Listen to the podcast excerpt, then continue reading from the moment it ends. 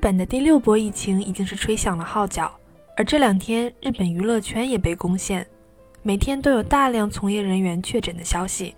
日本明星的确诊数量已经多到娱乐新闻推送都来不及，粉丝们每天最担心的事儿也从爱豆塌房变成了爱豆感染新冠病毒。不过，确实日本这波疫情是来势汹汹。就在昨天，全国单日新增感染者总数已经达到了六万两千六百一十三人，是新冠病毒开始以来首次单日超过六万人的感染水平。并且在明星聚集较多的东京，昨天单日新增也是刷新了记录，达到了一万两千八百一十三人。而在之前的二十四号当天，仅仅一天时间内就有二十多位日本明星宣布自己感染了新冠病毒。那么这波疫情究竟特殊在哪儿，给日本的娱乐圈带来了如此大的动荡？今天就让我们一起来看看这些不幸感染了新冠病毒的日本明星艺人们。嗨，大家好，这里是旅日，我是 Tina。我是打了两针疫苗仍然瑟瑟发抖的 Tina。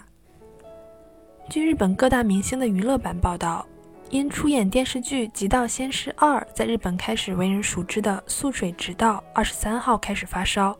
隔天与妻子一同被确诊为感染。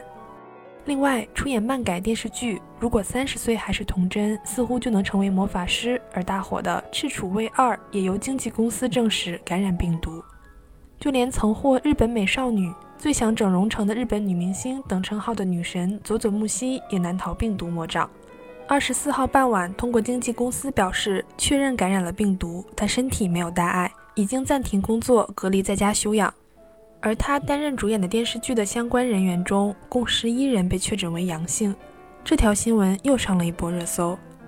同天，在香港出道、曾出演《转角遇到爱》《不良校花》等多部台湾偶像剧的日本男星藤冈靛的经纪公司也宣布他感染了新冠。除此之外，还有很多演员、搞笑艺人、偶像等等确认感染了新冠病毒。仅在二十四日当天，就有二十多位艺人宣布感染。虽然说艺人的工作性质导致他们没有办法在工作时二十四小时佩戴口罩，但这么多艺人相继感染的背后，也是日本整体疫情的再次扩大。还记得我们之前说过，上一波疫情，也就是德尔塔病毒在日本突然消失，也许过段时间新的病毒也会忽然爆发吗？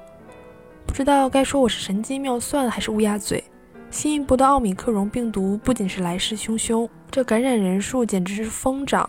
短短一个月的时间，东京的感染人数就从十一个人涨到了一万一千多人。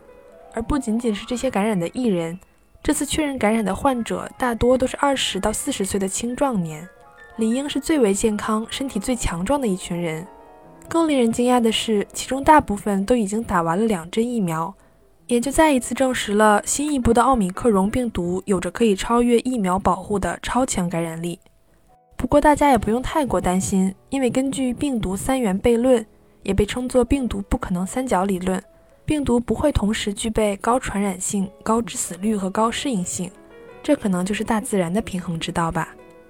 因此，虽然目前来看奥米克戎毒株传染性非常强，甚至能突破疫苗的防御，但是它表现出来的症状，尤其是在身体免疫力比较强的年轻人中，并没有非常严重。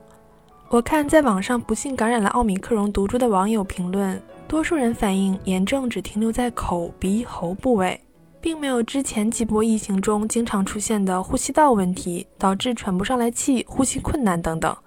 因此，也就有越来越多自认为身体强壮的年轻人觉得奥米克戎不是个大事儿，只不过是大号流感，于是就没有像之前那样严格控制出行。这也可能是这次感染大规模扩大的原因之一。当然，目前来看不会出现那么多需要住院的中度或者重症患者，因此对于医疗体系并没有产生之前政府预期的那么大的压力。另一方面，新冠口服药也已经通过临床测试，正在紧锣密鼓地争取日本药监局的同意上市销售。口服药的上市也许会加速新冠成为大号流感的进程，再加上逐步开启的第三针疫苗接种计划，自然这一波的疫情来得比以往都要更凶猛。但我个人对于未来还是充满希望的。最后啊，再说一个轻松点的话题。最近还有日本的生命保险公司看准了新冠的商机，推出了新冠支持保险。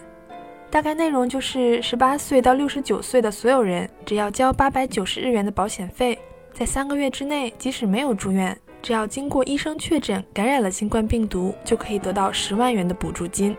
不少网友调侃说，以奥米克戎的感染力，这是我今年看过收益最好的理财产品了。玩笑归玩笑，还是要提醒大家不要掉以轻心。就算是普通流感，也应该积极预防，不是吗？所以还是要积极响应防疫措施，戴好口罩，也算是从娱乐圈吸取教训了。好的，感谢大家收听《旅日东京日记》，我是缇娜。